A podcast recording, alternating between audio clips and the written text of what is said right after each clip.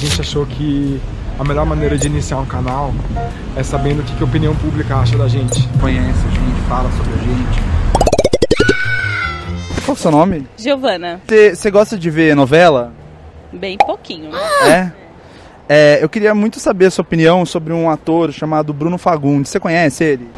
Não. É, não. Chamado Felipe Hintz. Não sei quem é. Bruno Fagundes. O Felipe Hintz, aquele ator? Por vista, né? Que a gente fala pela, pelos, pela internet, TV, sim. TV sim. Mas o importante é que ele é profissional, né? O importante Ah, é que ele... Passar naturalidade no que tá fazendo. Sim, Isso é ser sim. ator, né? Não conheço, mas tudo bem, né, gente? Ele Obrigado, sou eu, Bruno isso. Fagundes. Gente! a gente não, não repara!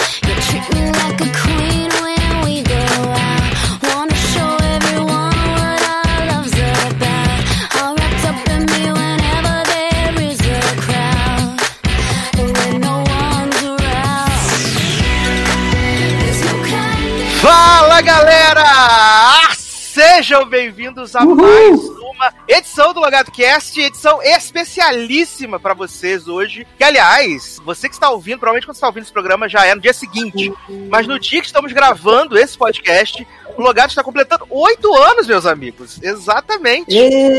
Parabéns! Estamos gravando Uhul, parabéns. dia comemorando oito anos e oito anos, né?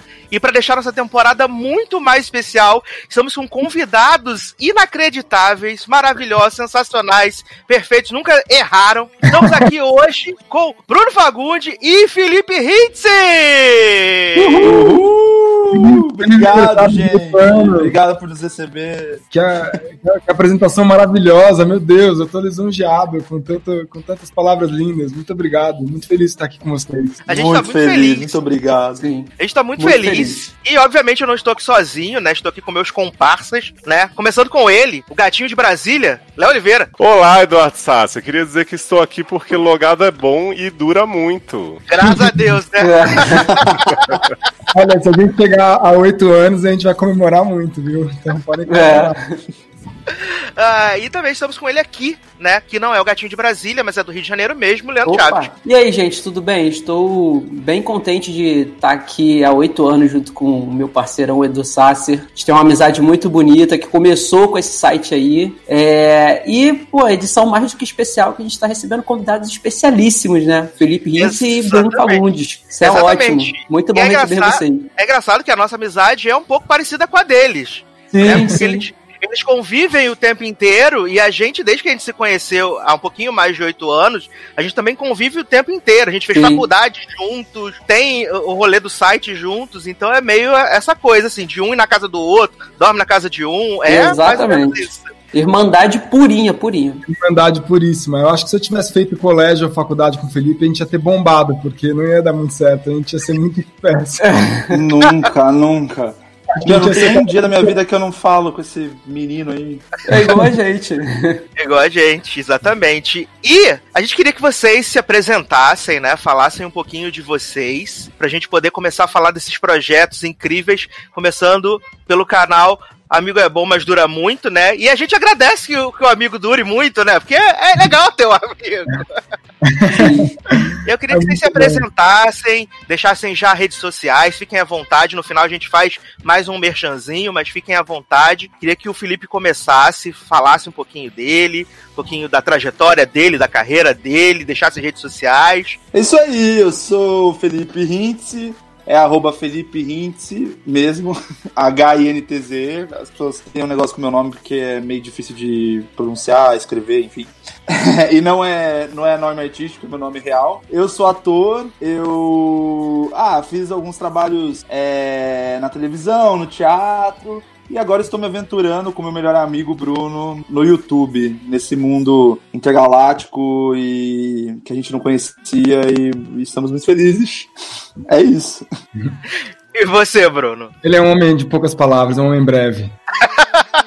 Eu, Misterioso, Ah, eu não vou né? ficar aqui falando né, o meu currículo, porque o meu currículo é gigantesco, não é que é o Bruno que é rápido, assim, entendeu? Eu coisa- Então eu vou ficar, eu vou ser mais sucinto mesmo, entendeu?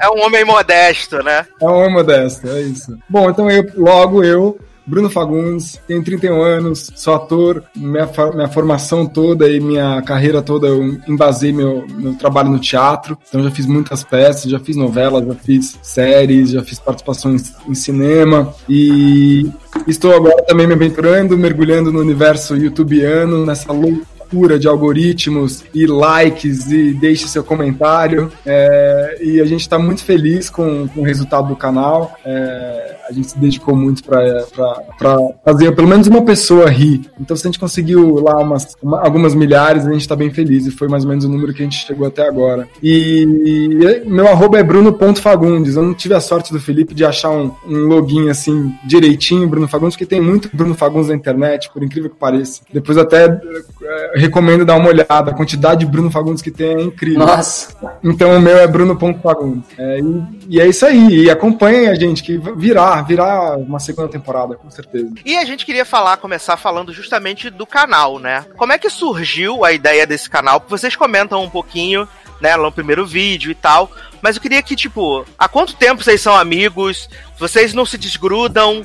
E quando surgiu essa ideia assim, pô, acho que seria legal a gente fazer um negócio junto, botar, mostrar mais dessa amizade pro pessoal, mostrar as coisas que a gente gosta de rir, de falar, de brincar. Porque, assim, olhando, os, assistindo os vídeos, eu, eu em nenhum momento pareceu trabalho pra vocês, porque vocês se divertem real em tudo que vocês estão fazendo ali o tempo inteiro. Sim, a gente, a gente se diverte muito, mas é que a nossa relação é muito assim. A gente é, pauta muito a nossa relação através do humor, né? A gente tá o tempo todo fazendo piada um com o outro e a gente, graças a Deus, o Felipe é muito bem humorado e eu também. Então, assim, isso faz muito parte do nosso cotidiano. E a gente fazia muito stories juntos, né? Eu descobri stories por causa do Felipe, porque eu não era muito usuário. E aí a gente fez uma peça em 2017, então não faz tanto tempo que a gente se conhece assim. Eu falo que o Felipe é meu mais novo amigo de infância, ele é meu, mais recente amigo de infância, porque não são tantos e tantos anos, mas a gente se grudou nessa época através é, por causa dessa peça. E a gente sempre fazendo muito stories, e as pessoas começaram a pedir, faz mais, faz mais, a gente quer ver vocês juntos, fazendo coisas e tal. E a gente tentou fazer um podcast, não, não deu certo. A gente fez três episódios e sentiu que faltava alguma coisa, sabe? Faltava, faltava algo. Aí a gente descobriu que era a nossa imagem, que era a gente mesmo, em vídeo, fazendo caras e bocas e se comunicando através da imagem mesmo. E aí a gente decidiu, vamos fazer um canal no YouTube, vamos tentar, né? Vamos ver. E a gente, e a gente seguiu um caminho que a gente gosta, que é ele é um canal no YouTube, para o YouTube, feito para isso, com esse fim, mas ele não é exatamente o que se, se espera, né? Ele não é a gente de pijamão lá na nossa casa falando, e aí galera? E a gente queria trazer exatamente essa diferença, assim, colocar uma identidade visual bastante forte, com algo que parecesse um figurino, algo que você batesse o olho e já imediatamente identificasse a dupla. Então, para nós é muito, é muito importante é, que a gente seja identificado como uma dupla pro canal. Então a gente inventou tudo aquilo, saiu tudo da nossa cabeça. E fala um pouco, Fê, fala aí. Tô aqui te escutando, você fala lindamente, eu não sei nem falar nada, olha isso. Não, Eu mas é pago ele- verdade, assim, eu acho que. Já. Cadê é o que você me paga? Que nunca caiu na minha conta. eu, hein?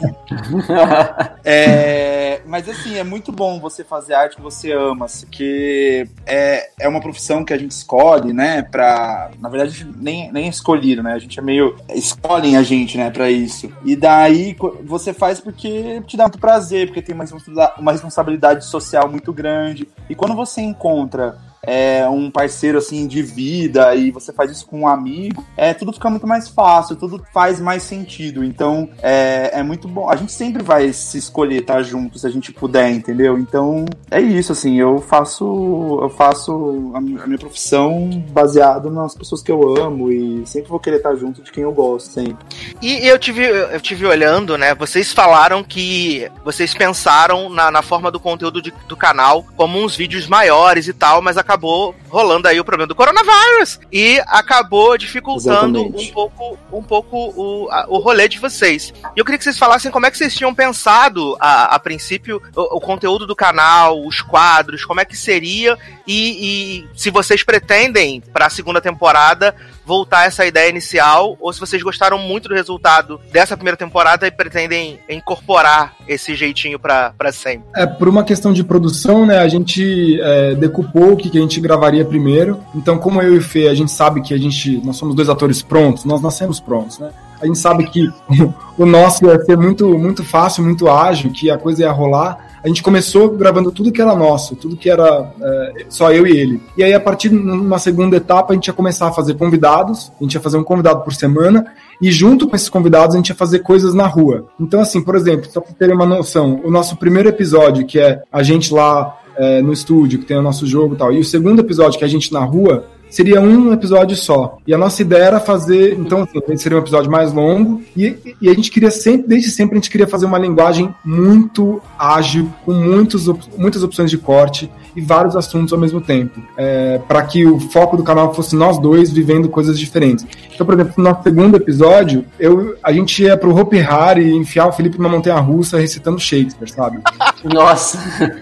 a gente ia, a gente ia ter um caminho muito assim ousado e a gente ia trazer isso em todos os episódios ia ter algum momento a gente na rua em algum momento a gente entrevistando pessoas então assim nossos planos eram mirabolantes mesmo assim a gente ia sempre criticar a nossa indústria criticar o sistema de celebridade rir de si mesmo e isso ia, ia ser muito presente e ainda com convidados então, assim, ia ser um grande programa. Quer dizer, não que ele não seja, a gente ama ele do jeito que ele é, mas obviamente ele ia ter um, um formato diferente. Só que a gente adaptou tudo que a gente tinha, que era material meu e dele, e a gente deu tempo de, de inserir um, um casal de convidados, né? E aí a gente acabou lançando o canal como ele está. A gente adora, a gente gosta muito e deu certo. Mas a gente pretende ainda retomar, assim que essa loucura passar, retomar um pouco essa, essa ideia inicial, que é de mais agilidade, mais assuntos é, e mais pessoas também, que a gente adora. Não, a questão é que na- é, a gente não sabe se vai conseguir retomar isso na segunda temporada, porque né, a pandemia ainda tá aí e vai ser muito difícil a gente fazer, gravar isso que a gente tava querendo gravar. Então a gente tá pensando numa segunda temporada um pouco mais, é, ainda com um distanciamento, a gente tá vendo qual vai ser a forma que a gente vai, vai dar continuidade pro nosso canal, mas é,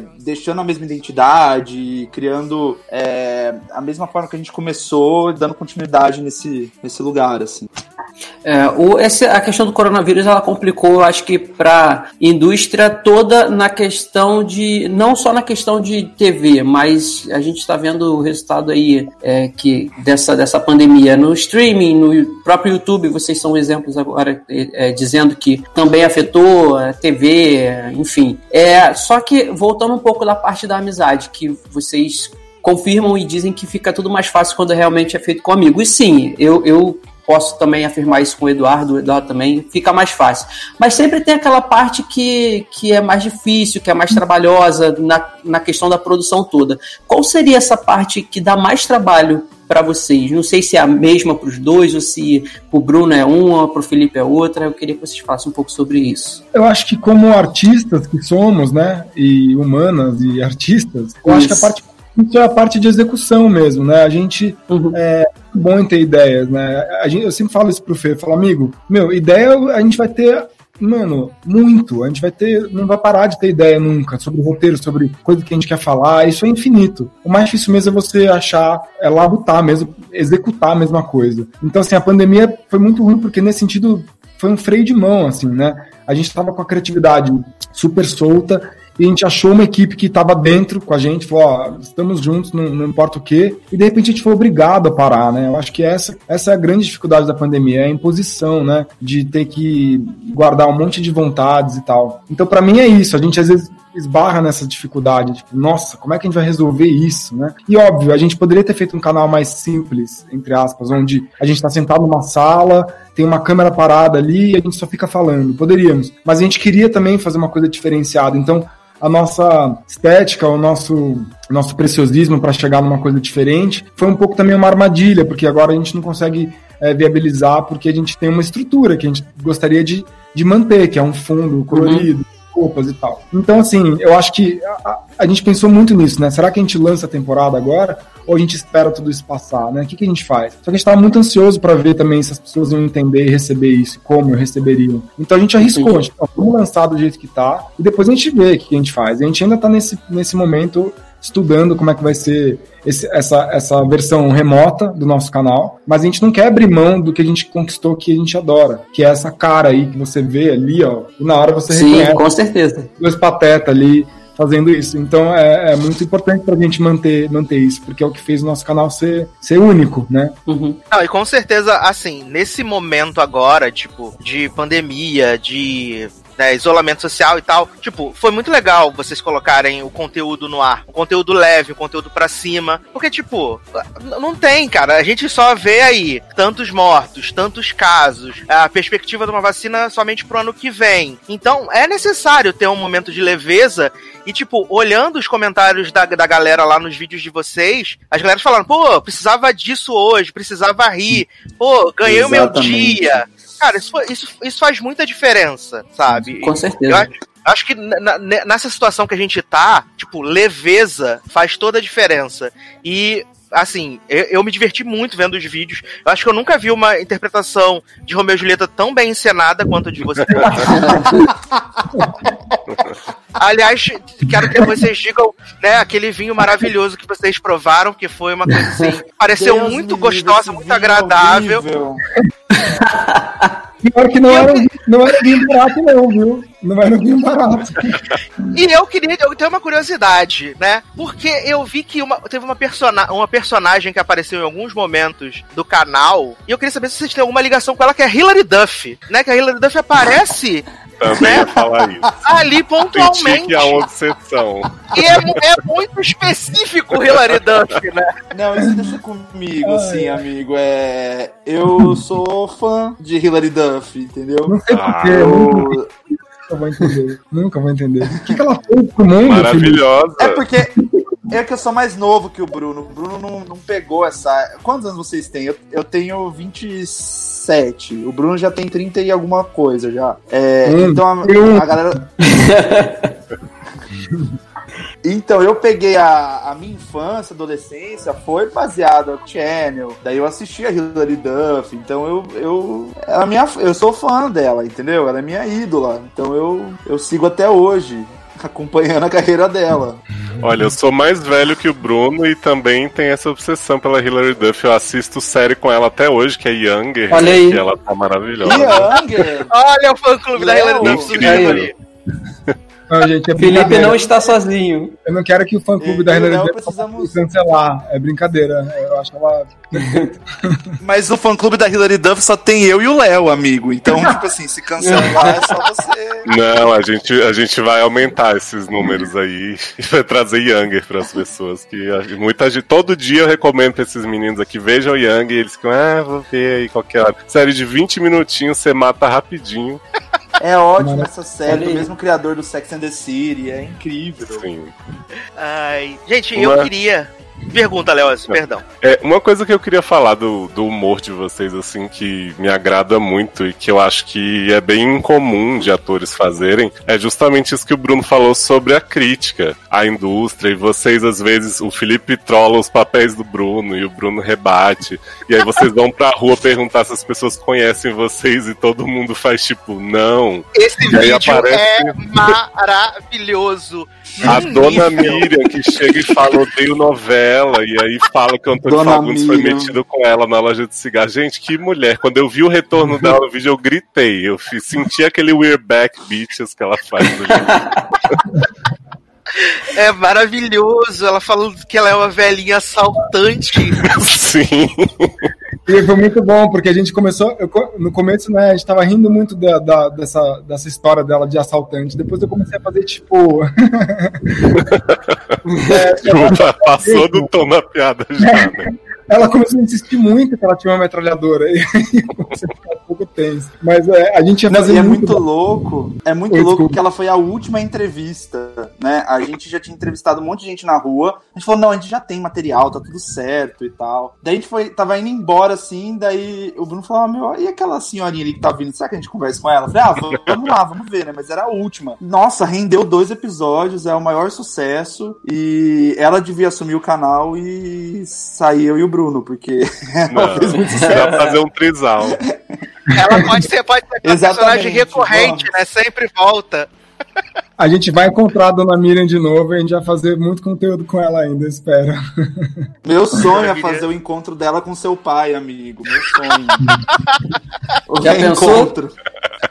Aí Ele vira a cara e sai, né? A gente podia dramatizar a situação, né? Ele numa loja de cigarro, encontra com ela e fazer assim aquele encontro estranho. Mas É a gente- maravilhoso. a gente gosta muito desse episódio também, porque pra nós não tem sentido a gente fazer um canal onde a gente fique só, enfim, falando bem da gente mesmo. Não é sobre isso. A gente, a gente adora hits mesmo. E, e na verdade, tipo, a gente tá falando sobre quão essa indústria engana as pessoas, né? As pessoas são reconhecidas na rua, elas se acham o máximo por isso. Não é isso que faz a gente né, tão especial. Eu acho que a gente também quis brincar com isso. É, e é muito bom, é, eu acho que é um, um lugar nosso de também de humildade, de entender que tudo bem, sabe? E é muito divertido isso. E as pessoas amam esse vídeo, esse vídeo é unânime, assim, é um vídeo de E a reação das pessoas quando vocês contam quem vocês são, né? Elas ficam assim, ah, não, mas eu gosto sim, né? Eu já vi em algum lugar assim, se me mostrar uma foto, eu sei quem é. Aí vem a Por vista, né? né? Eu já vi. Não, é maravilhoso. Os meus vídeos favoritos dessa primeira temporada, com certeza é esse segundo. É o Eu Nunca de vocês. Vocês cascam o bico também. O, o a, a Wikipédia do Miro também é genial. É genial. Eu, eu chorava O conforme desafio Felipe- de comer a goiaba da casa, né? que Nossa! Com a borrifada, mais a paçoca. Olha. Exercício do espelho também, olha. É, a gente, a gente ama esse episódio também. Ele é- alguns episódios são muito referentes ao nosso trabalho, né? Porque é inevitável. A gente é, lida com isso meio que diariamente e tem coisas que são muito engraçadas no nosso trabalho, né? Uma delas é exatamente isso. Às vezes a gente tem que fazer cena com gente jogando coisa na nossa cara e isso faz parte do nosso dia a dia. As pessoas não têm ideia. E aí a gente, claro, transformou isso num desafio meio youtubiano, assim, né? Dessas, dessas trollagens, tipo, a goiaba da casa. Muita gente começou a me perguntar o que, que é a goiaba da casa. Daí, enfim, pra, pra, quem- pra, se não ficou claro, a goiaba da casa é uma goiaba com café puro, assim, ó, mergulhada no café, e aí a gente tem que morder, eu mordi com aquele café, nossa, gosto. Daqui forte. a pouco surge aí como uma sobremesa gourmet e vocês vão É. perder os royalties. Algum, algum vai Não, não vai. vai. Não vai, era muito ruim, gente. É muito ruim. A cara do Bruno na hora do café especial é maravilhosa. A hora que ele bota na boca, a- você vê assim. O, o cacacraem no, no olhar dele, assim. Foi muito duro, foi muito difícil. Mas nada foi pior do que o vinho que o Bruno comprou pra gente gravar a cena do Romeu e Julieta. Aquele vinho é a pior coisa que eu já tomei na vida. Eu não entendi quando eu cheguei naquela garrafa, porque eu comprei no mercadinho lá do lado, e aí eu falei, ah, vamos lá. Comprei pra gente, pra gente até, não era nem pra gente fazer o vídeo, né, amigo? Era pra gente beber mesmo. A gente falou, ah, vamos comemorar Sim. aqui, sei lá.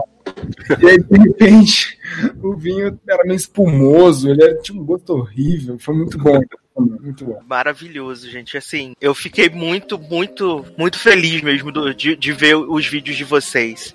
Eu também achei bem, bem sacado o rolê dos testes de vídeo que vocês fizeram ali, né? De vocês e depois o da, da Camila e do Kleber. Eu achei muito bem sacado. Já era uma ideia original ou vocês, tipo, pensaram nisso depois? Não, a gente sempre quis fazer, a gente sempre quis zoar muito a nossa, a nossa profissão, assim. Então já era uma ideia, né? E a gente pretende fazer isso. Se a gente é, fazendo remoto, remotamente, a gente pretende fazer isso também. É, tipo assim, a pessoa que vai ser o nosso convidado, ela faz na casa dela um teste de elenco e manda pra gente. Então é algo que a gente quer manter, né? E eu quero isso é uma coisa se- que acontece muito na nossa profissão mesmo, né? A pessoa é, manda a gente fazer uma cena em casa com o nosso celular e você tem que dar tudo de si Assim, é, é uma, gente, é uma loucura isso, né? A gente, essa profissão é- não é pra, pra, pra fraco. Não é pra amadores, né? Não é pra amador. Nada, não é. E eu queria saber, Bruno, se o Felipe achou o óculos de. o óculos rosa na sua casa. Não, ele não achou, mas aí tem uma curiosidade muito boa. É, eu também não achei. Olha! Ele roubou no, no jogo! Sabotou, sabotou você, Felipe. Não, não foi, não foi é. nenhuma sabotagem, foi realmente é, uma pequena bagunça aqui, né? Que às vezes acontece. E até hoje eu não sei onde ele tá. Mas na verdade eu tenho, eu tenho uma gaveta de carnaval, e daí tem um monte de coisa de carnaval que eu comprei pra, sei lá, ir pra bloco, e aí eu vou enfiando. Deve estar ali em algum lugar, eu vou olhar com calma ainda. A, gente vai, dica a gente que- vai cobrar essa volta desse óculos, hein? Porque senão, Sim. marmelada. Eu vou postar, eu vou postar um dia. Uma dica que eu queria dar pra quem for ver o, canal a partir da- daqui ou for rever os vídeos, prestem atenção nos créditos, porque tem muitas informações importantes, né? Sim. Tem um vídeo com direção geral da Sofia Vergara, que eu achei assim, Maravilhoso. incrível. Senti o julgamento com as camisas da Disney do Felipe, que eu me identifico muito com essa característica, né? E eu queria saber se vocês receberam contato de pessoas querendo ser assistente de produção, né? Já que ela tava sempre Exato. disponibilizada a vaga. Você acredita que ninguém mandou mensagem? Absurdo. Absurdo. Nosso canal é o maior, nosso canal é o fra- fracasso de mais sucesso do mundo. Tá vendo? Se vocês viessem aqui pro Rio, vocês ia- vocês iam ter assistente de produção. A gente poderia Certeza. fazer a, a produção de vocês, tá vendo? Mas como vocês são de São Paulo, fica difícil. A nossa base, amigo. Vamos atrás desse sucesso aí, pelo amor de Deus. De gente. Vamos, vamos. Mas vocês não têm ideia de como é que que a gente faz esses créditos, assim. A gente senta, realmente elabora. Fala, não, mas acho que esse episódio não tem mais a cara da Sofia Vergara. Não tem uma Gente, coisa que mais. maravilhoso. Enfim, é- é uma grande. A gente pensa nos mínimos Já- detalhes que a gente fala, amigo. Eu tô com delay, é- né? Tá um pouco. Tá, tá, tá, tá meio duro de te acompanhar às vezes, porque você começa a falar. Desculpa, demora- sorry. Não, não é sua culpa, né? Mas é, é sua- Quer dizer, você não pagou sua conta, então aí. Mas é, a gente. A gente e, e- ah, e contemplamos grandes nomes ali da, da, da direção geral, né? Tem até Martin Scorsese, tem, tem grandes nomes. Então fiquem atentos. Foi, foi o vídeo mais curto que ele dirigiu, né? De vocês. Foi pra poder contrastar com o irlandês, entendeu? Ah, é. Foi pra fazer o contraponto. Nem lá, nem cá. Pra poder ter essa. manter ali dentro da média, né? Estabelecer, falou, vou fazer um, um muito longo e um curto, que aí a gente equilibra. Eu, eu abaixo a minha média e não fico tão. não fico tão com, com bode dos filmes longos demais. Certíssimo. Exato. E agora eh, eu queria trazer um pouquinho pra carreira de cada um de vocês um pouquinho, porque eu tenho uma curiosidade muito grande, principalmente com o Felipe. Porque o Felipe, eu eu vi Verdades Secretas, eu não lembrava dele. Aí eu fui rever algumas coisas, né? Mas Vendo chamou foto você sabia, né? mas o que me chamou mais atenção foi que o Felipe participou de uma produção que a gente gosta, mas ele é tão, ele é tão internacional que ele não participou na versão nacional. Ele participou da versão internacional de Supermax. O quê? Porque Eu Supermax, a gente fala de Supermax aqui. Exatamente. Os meninos fizeram um programa, tipo, cena a cena de, todas, de todos os episódios de Supermax. Recitando, fa- f- frases. Vira e mexe, eles trazem frases Falas do Supermax à, à, à- à tona, sempre memorando, relembrando também a morte de Pedro Bial, coisas desse tipo assim. Ai, amigo, que legal. Não, mas ó, posso falar uma coisa? Eu acho que assim, quando a pessoa é, é um bom, ator, Vixe. Caiu. Mas também ele vai na garagem fazer. fazer... Tá pegando o Wi-Fi do vizinho, né? É Baal que tentou intervir na, na gravação. Foi, tirou o diabo pra dançar. Ele faz gato, Felipe. Ele fez um gato ali. né? Puxou, puxou um cabinho de fora e tá usando. tava enaltecendo a carreira dele, falando bem dos trabalhos dele, ele me sai. Que rude. Não soube aproveitar o momento, tá vendo? É, pois é. Ali- aliás, o top 3 também é maravilhoso lá. De fa- trabalhos do Felipe. e aí, primeiro, segundo. ah, ah, ah. Não lembrava de nenhum. Mano, você sabia que esse jogo deixa a gente muito nervoso? Esse jogo deixa a gente muito nervoso, porque a gente não lembra de nada. A gente pagou mico lá no, no- no episódio de, de ator, que a gente não lembra, eu não lembrava a peça de Nelson Rodrigues, imagina, eu já li a obra dele inteira. E aí, de repente, você fica assim, é, e todo mundo assim, cinco, quatro, e a gente fica fazendo. Você fica Eu gosto quando eu, o Felipe fala os lugares que você já viajou, né? E aí É. você fala, nenhum. Nenhum dos três. então dá nervoso mesmo esse jogo. Eu, eu sugiro vocês, vocês fazerem um dia essa, essa pressão dos 5 segundos. É muito bom. É, o tempo, tempo é horrível. Né? Olha aí, fica pro logado. Uma boa ideia. É. Vocês podem, é, é simples de fazer e é muito bom, é muito eficaz. Ê, Felipe Hintz, sai da garagem, Felipe Hintz. Gente, eu não sei o que tá acontecendo aqui. O, o Wi-Fi tá, tá dando muito erro aqui. Desculpa, desculpa, desculpa. Mas acho que agora eu Não, voltei um que pouco melhor, né? Sem Eu Acho que eu problema. não tô mais no. Não, tô tá com delay ainda. Tá, delay, Ah, tá, tá, tá travando. Fica Ah, tranquilo, desculpa, seu, gente. seu áudio tá belíssimo. A gente entendeu, a gente falou que foi Baal que tentou te derrubar.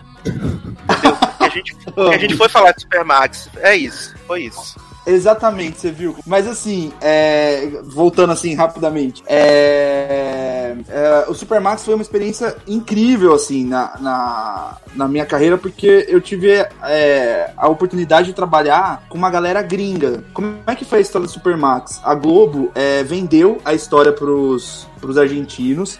Eles pegaram, eles assistiram a primeira temporada e eles falaram assim: então, a, a premissa é legal, mas o desenvolvimento não tanto. Então a gente vai reescrever a história. Então eles pegaram, tipo, a premissa mesmo da série e, e escreveram uma outra história completamente diferente. Ela tá disponível lá no Globoplay. E, e assim, se você. Né, o Léo assistiu aí as duas, é, vê que são bem diferentes, né? Praticamente não tem nada a ver uma coisa com a outra. É, tipo, cinco minutos é a premissa e aí segue um caminho completamente diferente. Até porque tem flashbacks, né? Muito, a série é muito mais estruturada no passado dos personagens, eu acho, do que da versão brasileira, né? Então a gente vê que realmente, ó, vamos utilizar aqui o que já tá montado, os cenários e, e criar um negócio novo. Exatamente, e, e eles falavam bastante do terror, assim, que na, na Argentina eles queriam fazer um terror psicológico, né, que é algo não tão sobrenatural co- como era a versão nacional. Então, assim, foi uma baita experiência, foi, foi assim, foi incrível poder trabalhar com eles, porque eles têm uma, eles têm uma disciplina no audiovisual que, é, assim, era, era uma coisa que eu, nunca tinha visto, assim, tipo, a gente chegava no set, o, o escritor estava o tempo todo lá, o roteirista estava o tempo todo no set, ele trocava com os atores, tipo, os diálogos, assim, ensaiava a cena, eles falavam, meu, é isso que você quer?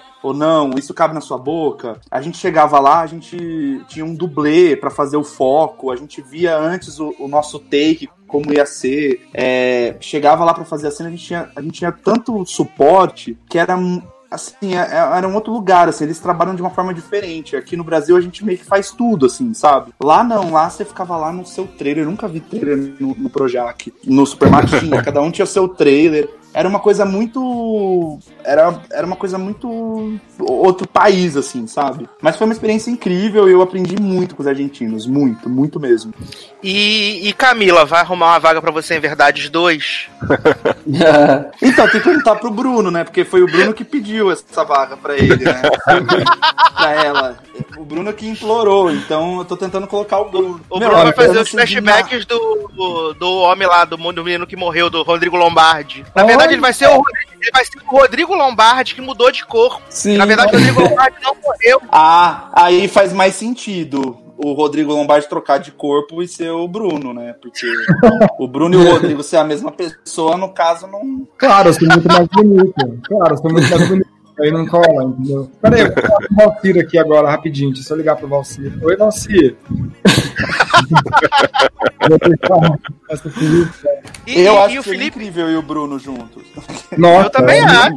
Sim. Mas a gente, a gente tá batalhando por isso, né? A gente quer muito fazer é, uma novela juntos. Na verdade, a gente, a gente só fez o canal porque a gente quer que as pessoas contratem nós dois, entendeu? A gente fica sempre reclamando que não tem emprego, entendeu? Daí agora a gente quer que contratem os dois pra gente comemorar juntos. Fazer a venda casada, né? Paguei um leve 2, né? Paguei um leve dois. e aí, o Felipe já tá me devendo mesmo, Não, não, sei gente. quantos reais, então tá tudo certo. Daí a gente. Devendo o quê? Eu, hein? Devendo Era nada. 1798, né, Bruno? É, então. Já, E- olha, Eu, eu- a quantidade de presente que eu dou pra esse menino, tem nem eu, hein? Presente de E- grego. E o Felipe tá no ar, né? De novo agora, né? Com Malhação Viva a Diferença, né? Vencedora do M, vale dizer. Tá, não é pouca coisa, não. Verdade. Pois E- é, e- já é o segundo M já. Verdade Secreta foi o primeiro, Malhação foi a diferença o Ó, segundo. você, você é um imã de prêmios, hein, Felipe? Pois é, vamos ver quantos prêmios a gente vai ganhar com o Amigo é Bom, mas dura muito. Eu tô esperando, eu tô esperando esse magnetismo todo aí. Até agora. E aí eu queria perguntar pra você, Felipe, porque é, gente, eu tenho alguns amigos, né? A gente tem um, um círculo de amigos que gostou muito da, da, da Malhação quando ela foi exibida e que eles estão novamente engajados e imersos agora nessa reexibição. Como tem sido pra você? Tipo, a galera tem comentado muito com você, feito contato, mandado tweet? Muito. O fandom, assim, aumentou, eu achei, sabe? Tipo, a galera da, da Malhação, é, eu acho que também por conta da quarentena, as pessoas, né, estão mais em casa, estão assistindo, né? Então, eu, eu sinto, assim, que os fãs, eles aumentaram. É muito doido, assim, que a galera da Malhação, eles também, eles nunca abandonaram, né? Fã da Malhação, eles são muito fiéis, assim. E, e ai, tá sendo muito bom, meu. É uma novela muito boa. É, eu acho que eles, as- eles falam sobre diversidade de uma forma muito boa, assim, muito didática. E, e o público tá crescendo, né? Agora vai ter as Five, que é um spin-off da novela, que é a série, é uma série é, mais adulta. Eu não tô na- nas Five. é, mas assim, é, eu tô vendo assim uma evolução, sabe? O- o- os fãs estão crescendo junto com a história. Sim, a Globoplay foi ameaçada, né, pelos fãs da, da, da, da Malhação se não liberasse o trailer Foi. das Fives que estavam sendo estavam enrolando. a Globoplay foi muito ameaçada no Twitter. Foi exatamente. Mas é, é porque, meu, a série já foi gravada, né? Ela terminou de ser gravada ano passado. E daí a, a Globoplay sempre falou que vai ser na segun, no segundo semestre a, a, a data ia sair, né? Enfim. Só que eles não falavam. Daí os fãs fizeram, meu, chegou no Boninho essa história. O Boninho que falou, meu, peraí, tá acontecendo alguma coisa. E daí ele que agilizou para as pessoas cobrirem que data que é. Só que a data é só em novembro. Tudo bem que a gente ainda vai estar em pandemia até lá, mas assim, Sim. vai demorar. E é uma temporada com uma mensagem que não envelhece, né? Então eu acho que daquela época entrou muita gente nova na Malhação. Eu lembro de ter acompanhado nas redes muita gente que já tinha parado Malhação vendo. E agora essas pessoas estão descobrindo também, por ter mais gente em casa com um tempinho a mais, com certeza só somou, né, pro público dela. Exatamente, amigo, exatamente. E era uma novela feminista, né? São cinco protagonistas e cada uma é de uma etnia diferente, com um perfil diferente. é, e. Ah, foi, foi um acerto, assim. O Cal Hamburger é, é um gênio, assim, um gênio, gênio, gênio. E a Globo acertou muito em fazer essa novela e a novela não envelhece, que é, é lindo de ver. Verdade. E agora, senhor Bruno Fagundes, o senhor agora, né? Grande carreira aí, né? Eu tava, eu tava tentando lembrar de onde eu tinha visto o Bruno e a- a- antes de 3% e tal. E eu vi, eu lembrei, né? Você fez Mil Pedacinhos de Chão, que eu achava uma novela belíssima, assim, uma belíssima, belíssima, belíssima, belíssima. Um cuidado estético muito grande e que você fazia par com a Bruna, não era? Se eu não tiver muito louco de craque. Não, exatamente. Era, era, você, que- era você que gostava da novela, então achei. Eu vou te apresentar mais uns amigos que também gostam da novela, que acham a novela favor. Feita, muito gostosa de assistir. Fica tranquilo, você não tá sozinho. Não, a minha autoestima vai agradecer muito. Não, brincadeira, gente.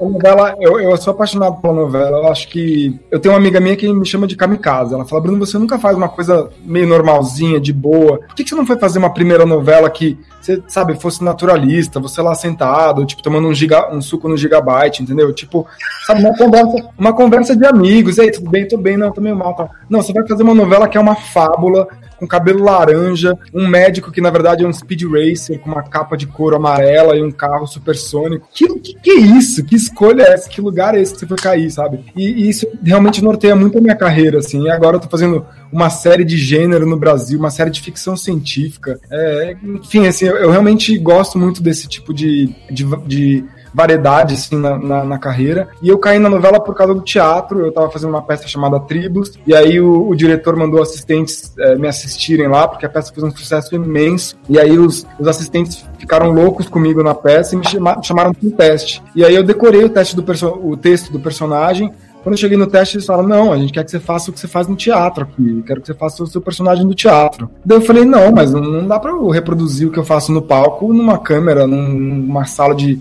De 15 metros quadrados, eu- não tem sentido, eu, eu, é, não consigo transpor a linguagem assim. Eles, não, a gente quer isso. E eu fiz exatamente o que eu fazia em cena e ele- eu fui aprovado. Eles é, é, me colocaram na novela e eu, eu amei. Eu fazia par com a Bruna, eu era é, meio que segundo protagonista ali da novela, eu era antagonista do Irandir, junto com o Johnny Massaro, Juliana Paz, meu pai entrou na novela, eu entrei, daí uns dois meses depois ele entrou na novela, então foi, foi muito legal, assim, é, toda essa experiência, e era uma fábula mesmo, né, chamava de a, no- a nossa, a nova fábula das seis, e então, assim, foi uma onda, é, era super trabalhosa por, por, por conta da, daquela estética, mas era uma delícia de fazer, e o público no começo assustou um pouco, acho, porque não estavam acostumados a. Foi a primeira novela que foi feita dessa forma, né? Uma novela com uma, uma força estética tão grande, com, enfim, tanta poesia. Ninguém estava acostumado a ver aquilo naquele, naquele horário, né? Mais nas séries, nos horários mais tarde. Então o público, a, princípio, assustou, e depois, quando embarcou, a novela virou um sucesso tão absoluto. Eu andava na rua, eu era para. E eu também, assim, não existiam outras pessoas com cabelo laranja, não ser eu, né? Então, tipo, as pessoas viam um pontinho laranja andando na rua, eu era parado o tempo inteiro e coisas muito lindas. Tipo, às vezes eu ia fazer mercado, uma pessoa. é, eu tava indo lá pro caixa, de repente vi um monte de queijo assim no meu, no meu, no minha, no meu caixa. Falei, O que, que é isso? Ah, uma mulher passou aqui e te deu, te presenteou. Falando, assim, coisas muito legais, reconhecimentos muito legais, assim. E, então a novela foi ótima. Eu, eu tenho um mau carinho assim, pela novela. E, e, Bruno, o convite para 3% veio como? Porque o André era. ele A primeira aparição dele na série, se eu não me engano, que eu estiver errado, foi outro ator. Eu não sei se provavelmente eles já tinham planos para trazer o André para ser o que o André é hoje na série. Mas aí começou com outro ator. E como é que veio esse convite para você assumir esse lugar do, do. o que é agora nessa temporada, o vilão da história? Né? Sim, o processo de, de, de televisão, de série especificamente, ele é um processo semi-aberto, né? Porque eles têm ali um arco geral da série, mas ao mesmo tempo o desenvolvimento não é assim tão tão certo, tão 100% fechado, porque a gente sempre começa uma temporada sem saber se vai renovar para a próxima. Sim. Então eles chamaram um ator para fazer, que era o Gabriel Calamari, ele fez ele aparecia nos flashbacks ali da, da, da Michelle. E aí, assim, eles não sabiam se existia segunda temporada. A Netflix, é, na primeira temporada, como era uma série de risco, é, tinha, eles investiram um pouco, assim, né, no começo. Eles tinham. Uhum. Tava uma, uma, uma, um investimento ainda meio tímido. E aí passou um ano, mais de um ano até. É, é, e aí eu fui chamado, na verdade, o meu agente é, da época. Eu lembro quando, quando estreou 3% em 2016 eu liguei para ele e falei, olha, tem alguma coisa errada no mundo, porque tem uma série brasileira na Netflix e eu não tô lá. Que tá, tá, tá. E aí eu lembro que ele, ele ficou meio bravo comigo, assim, pô, Bruno, não é assim que as coisas funcionam, você sabe que eu tento um monte aqui, colocar você, tipo, falar seu nome para todo mundo, para você ser chamado para teste e tal, não é assim que funciona. Eu falei, tá bom, vamos ver. E aí, um ano depois ele me ligou e falou, lembra que você falou que o mundo, tinha alguma coisa errada com o mundo? Então, estamos consertando aos poucos, você foi chamado pro teste de 3%, e é muito louco, cada dia que passa eu encontro mais colegas atores que fizeram teste para esse personagem. Foi um personagem é, de muita responsabilidade e o grande comeback da série, né? A estreia da segunda é. temporada gigante, porque eles investiram muito mais, fizeram uma promoção enorme. Então acho que pelo menos uns 200 atores fizeram teste para esse personagem. Foi uma loucura, assim. Foram quatro baterias de teste. Nossa. E, e, e, aí eu fui sendo aprovado, aprovado, aprovado e sempre com aquela expectativa. E aí na reta final, assim, do teste, eu nunca vou esquecer disso. Eu tenho maior gratidão pela Bianca por isso. Eu não estava 100% aprovado ainda. E a Bianca me mandou um e-mail dizendo assim, Bruno, eu tô do seu lado e tô, tô por você. O que você precisar. Então, é, conte comigo. Isso para mim foi uma validação antes de eu entrar no projeto, né? Uma validação incrível. E aí é isso, corta para, estou lá há três anos. Com muita Pô, alegria. legal. Foi um divisor Assim, de água. Assim, aproveitando esse assunto que você falou do, de novela, e agora a gente está falando da, de, de uma série para streaming. 3% foi a primeira original brasileira. Ela tem um sucesso, faz sucesso É um hit global. É um hit global. E assim, eu, queria saber da parte técnica da atuação. Qual a diferença na preparação é, para um, viver um personagem que é de uma novela que geralmente é cotidiano, é, ali dia a dia, né? E é são mais episódios e tudo, tem episódios é, todo dia, para uma série, para um personagem de uma série que é um sci-fi distópico, assim, um futuro muito distópico, é completamente diferente, é um, é um número reduzido de episódios, 10 episódios, 7, 8 episódios, e a temática é completamente diferente. Como é que é a diferença nessa preparação? É radicalmente diferente, né? Radicalmente. Uma a novela, ela, é, por questões até de produção e de velocidade, de quantidade de, de material que você tem que produzir, ela não se permite até fazer esses grandes saltos, né? De, de produção e de, e de uma estética elaborada. Até por isso que a minha novela deu tanto trabalho, porque a gente às vezes suspendia uma diária porque os animais da novela eram todos de plástico, né? E aí.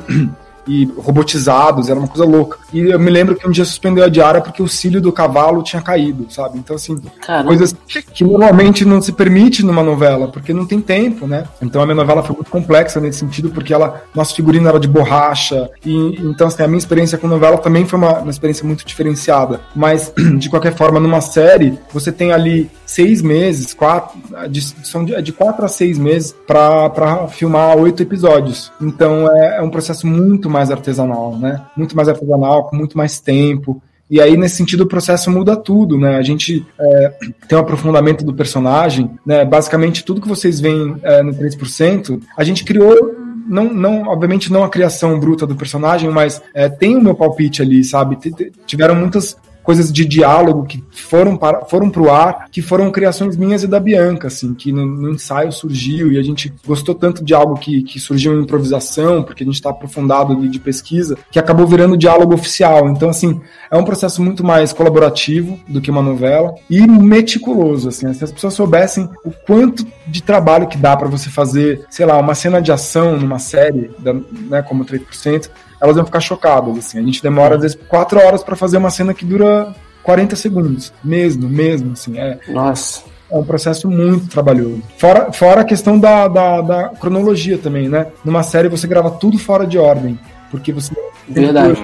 a produção. A novela também tem um pouco disso, mas a novela ainda é, segue a regra dos blocos. Então a, a- a gravação anda um pouco linear cro- cronologicamente. Numa série, não. Eu faço uma cena aqui abrindo uma porta e eu vou gravar a entrada e eu tô chorando, desesperado. Né? Acabei de, sei lá, perder uma pessoa da minha família. Eu abro uma porta e eu vou. Isso não tem nada a ver com 3%, tá? Não é spoiler nenhum. Eu tô inventando aqui uma história. E aí eu vou, eu vou gravar, é, eu vou gravar a entrada nessa porta um mês depois. Então, assim, você tem que criar uma linearidade de emoção e de, de linha mesmo do personagem que é muito desafiador. Você tem que ter um estudo completo para você não se perder nessa, nessa organização tão maluca que é a produção de uma série. E ainda mais em condições brasileiras, né? A gente ainda não tem o mesmo investimento que, que as séries gringas é, por uma questão de indústria só, simplesmente por uma questão de indústria, porque o, o, o- público brasileiro ainda não consome como o público americano consome as suas próprias séries. Sim. Foi um aviso para que se vocês, né, vocês digo, não vocês, vocês, quem tá ouvindo, se vocês gostam de, de séries brasileiras e de produções brasileiras, vocês têm que consumir mais produções brasileiras, enaltecer mais, falar mais sobre produções brasileiras, porque é só isso que vai fazer a gente ser uma indústria. E quem sabe um dia é tão boa quanto a indústria americana. Eu acho difícil, acho que a gente está uns 60 anos atrasados aí, mas de qualquer forma, é, ele só tem maior investimento porque tem maior consumo. Então acho que isso é uma, uma boa nota mental, assim, pra gente ficar atento no que a gente consome. Isso aí, A gente sempre Esse fala menino que... não tem defeitos, né?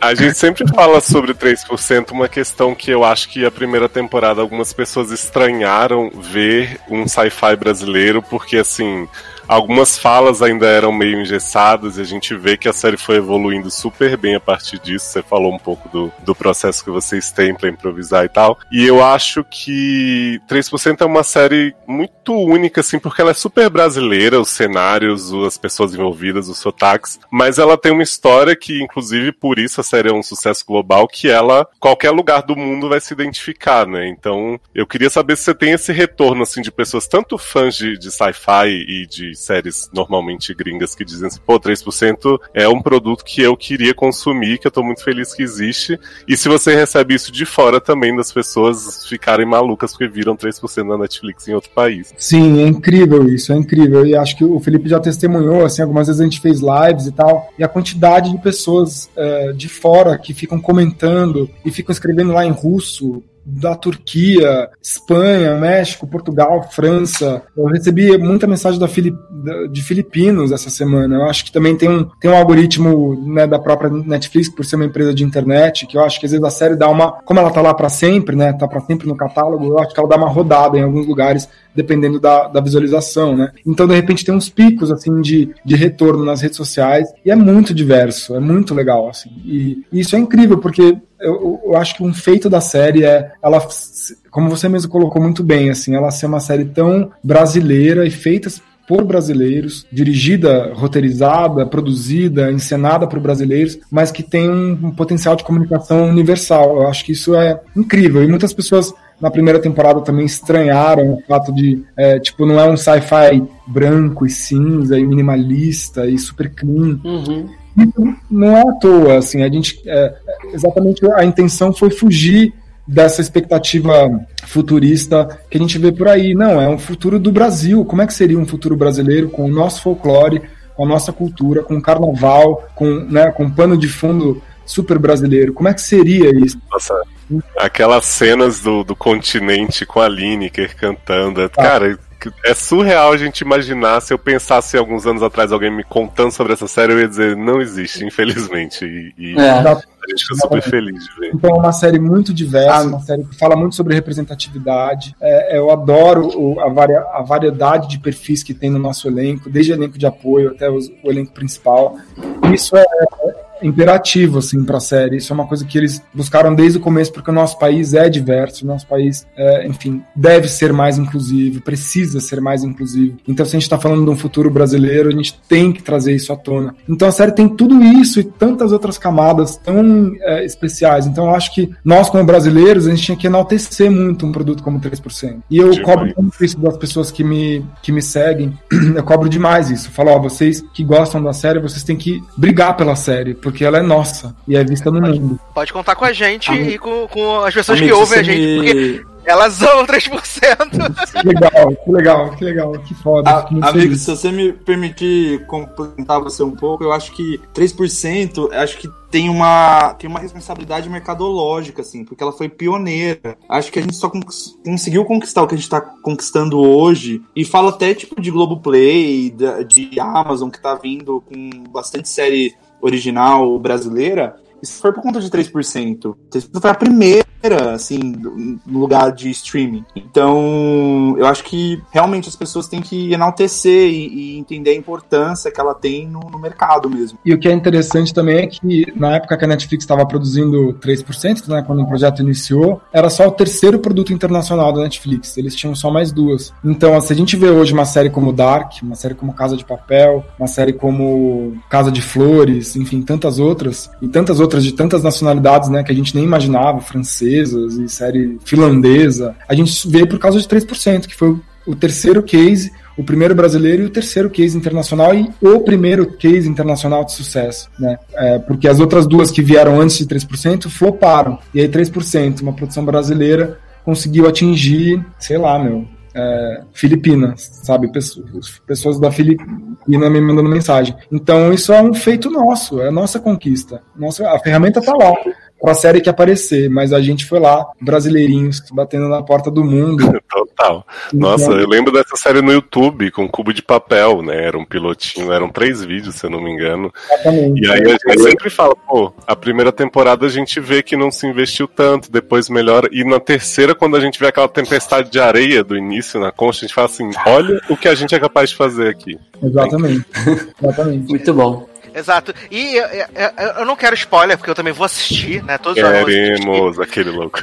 Mas assim, o André já fez a gente passar bastante raiva na temporada passada. E aí, nessa temporada final, ainda tem mais raiva pra passar ainda? Mais vontade de querer assassinar ele todo episódio? Eu não posso falar nem sobre ameaça de tortura, eu não posso falar sobre nada. Eu brinco que a Netflix tem uns drones, assim, eles ficam vendo se a gente tá falando Jar sobre drone. Já, Drone! drones, né? Ai, que falha, que eu. E aí, enfim, eles, eles, é, não, pode, eu não posso falar absolutamente nada. Mas é uma coisa que eu, eu recebo muita mensagem de ódio né, no meu- na minha rede social por causa dele. E, e eu tô fazendo uma campanha também, que é a seguinte: não falem que vocês me odeiam ou odeiam o personagem. Vocês têm que falar que vocês amam odiar o personagem, porque eu sou um Isso. É, é mais ou menos isso. André Então- e comandante Marcela, olha. Então essa, essa é a graça, assim, é, mui- é muito, é muito gostoso é, causar esse tipo de reação, porque a gente pensa meticulosamente em como a gente vai atingir a pessoa, né? É, nosso trabalho é um trabalho de comunicação, então é muito importante é, ter um retorno, mesmo que esse retorno seja a vontade de estourar meus, meus miolos.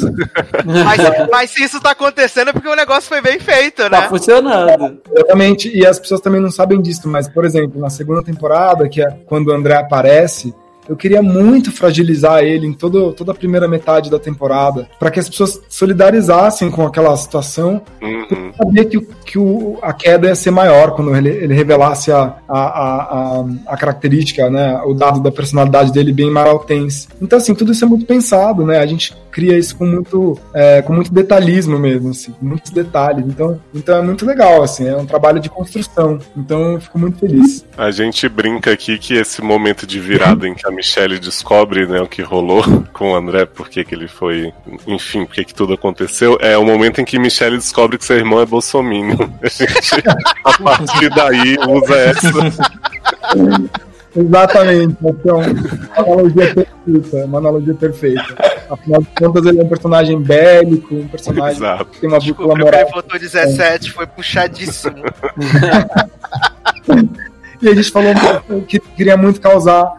Assim, a série é, ela é muito alegórica, mas ela pode ser deslocada tranquilamente para nossa realidade atual. E, enfim, a Com série fala certeza. sobre polarização, fala sobre. é, enfim, que lado você está, né? Afinal de contas, quem é você no meio disso tudo. Então, acho que ela tem, ela tem muitos, muitos feitos, muitas coisas boas, assim, muitas coisas boas. Muito bem. Eu queria que vocês falassem, meninos, sobre o projeto que vocês têm, né? O Artistas na Causa. É, vocês criaram, idealizaram esse projeto e como tem sido, né, pra vocês esse projeto. É, a gente passou o começo da quarentena juntos, assim, e ficamos meses juntos. E a gente se viu num lugar que a gente queria fazer alguma coisa para ajudar essas famílias que estavam sendo impactadas pela, pela pandemia. Então a gente se juntou com Atados, que o Bruno pode falar um pouco melhor, assim, Atados, a gente tem um- o Bruno tem uma amiga, a Sabrina, que trabalha na Atados, que é uma espécie de hub, né, amigo? Pode falar. Sim, a, Eu tô muito.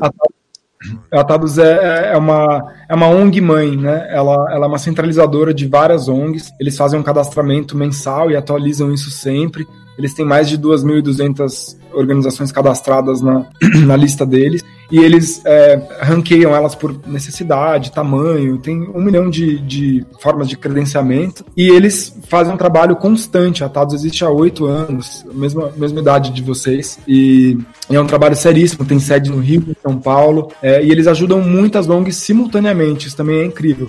E não é só através de doação de dinheiro, é, é através também de, enfim, doação de tempo, voluntariado. Se você é um designer e você quer co contribuir, você pode se inscrever lá. Eles têm um, um, projeto gigante de voluntariado que você pode fazer, inclusive, da sua casa. Então, assim, não, não só, por, obviamente, por isso, mas também porque essa minha amiga trabalha lá. Eu entrei em contato com a Tados e falei, eu quero fazer, vamos fazer alguma coisa. Não quero ficar, não queremos ficar parados, né, nesse momento. Se a gente pode unir forças e e eu sempre tive esse, essa vontade com a Sabrina, porque ela é minha amiga há 18 anos. E eu falei, cara, vamos fazer um negócio. A gente sempre tentou fazer projetos sociais. Mas aí, enfim, foi um encontro perfeito também, com o estímulo do Fê. E a gente estava juntos e a gente queria muito é, desenvolver. A gente criou essa campanha de arrecadação do zero. Então, basicamente é isso. É uma campanha básica de arrecadação, é, só que é revertida para produtos de higiene básica e cestas básicas, que a gente percebeu através desse credenciamento datados que as ONGs que estão na linha de frente é, em combate ao coronavírus estão sofrendo muito com, com falta de comida, falta de insumo mesmo. Inclusive, uma das ONGs que a gente estava é, mapeando para empoderar, para contribuir,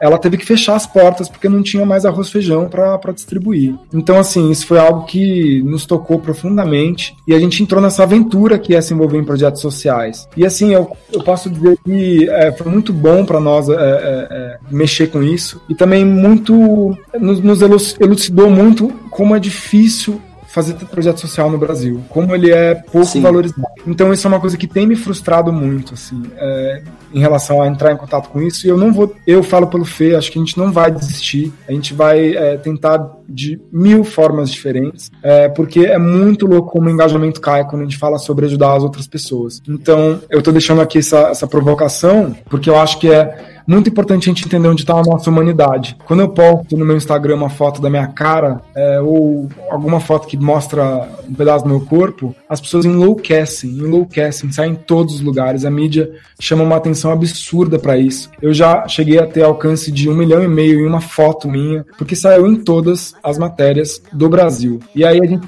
Sunga de oncinha, Tá. né? sunga, uma sunga. Não foi nem essa, foi uma, uma sunga na praia que eu tava, uma sunga preta. E as pessoas enlouqueceram, enlouqueceram. Foi assim. Inacreditável. Eu, eu me lembro de ter ficado um dia inteiro dando entrevista por causa disso. E aí, quando a gente junta um time de pessoas que são os maiores artistas do nosso país, é, que estão unidos, solidarizados por uma causa que é vigente, que é importantíssima, que é urgente, e ainda com um desafio atrelado, uma coisa divertida, recitar uma música, a gente queria que a campanha viralizasse, ninguém dá atenção. Então acho que essa provocação é, é, é necessária também, acho que a gente tem que mesmo pensar onde é que está a nossa humanidade. Mas isso não vai fazer a gente desistir, a gente está mexendo na campanha semanalmente, inclusive eu pessoalmente fui pegar cestas básicas que a gente recebeu de doação de um centro, de um centro espírita que doou pra gente, eu fui pessoalmente pegar essas cestas básicas, foram mais de 600 quilos de comida que a gente distribuiu para uma das ONGs. Então, assim, o trabalho é constante e muito necessário. Então, a gente pede para as pessoas só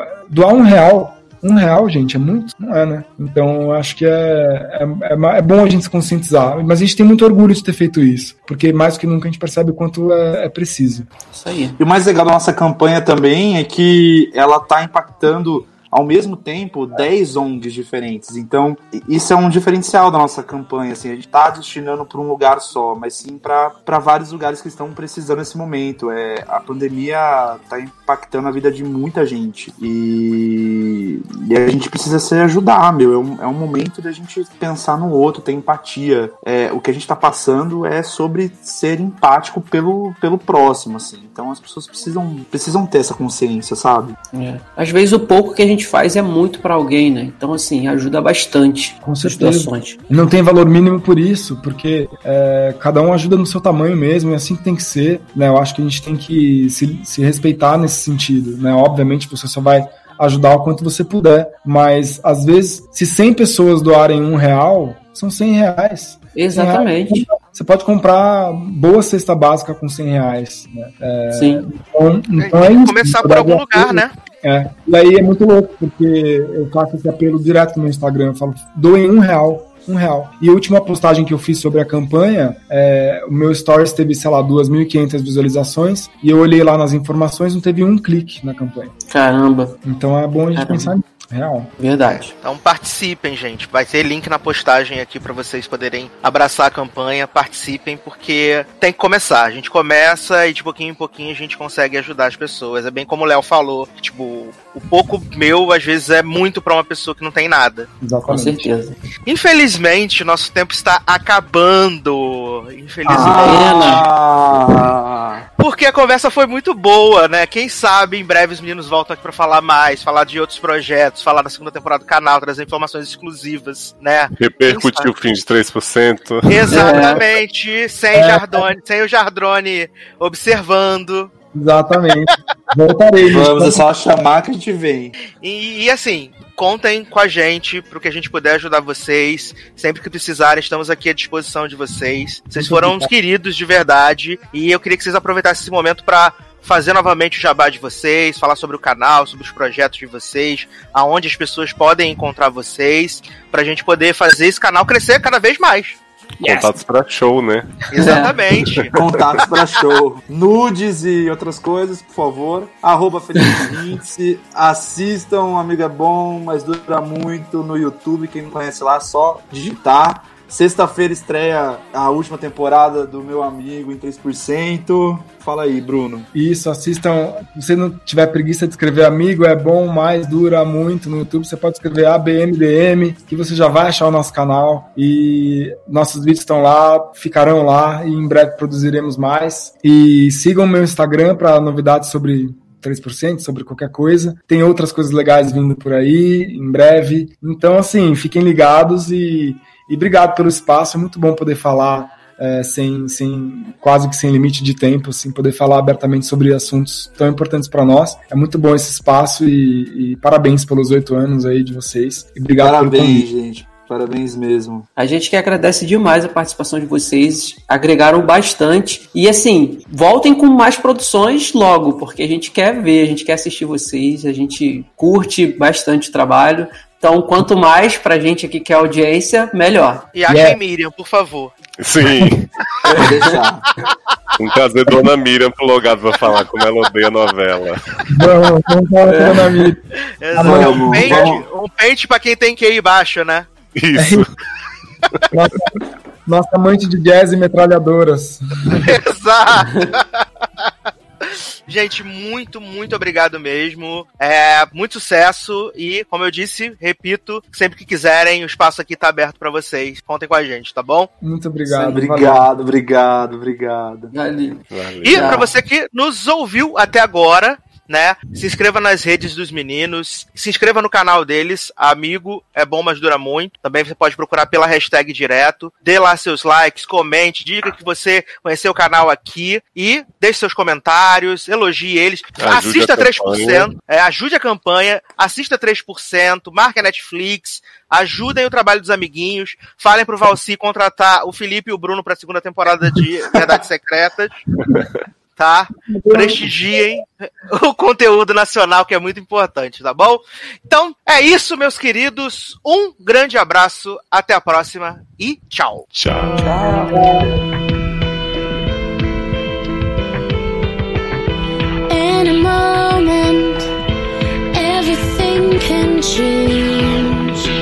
Feel the wind on your shoulder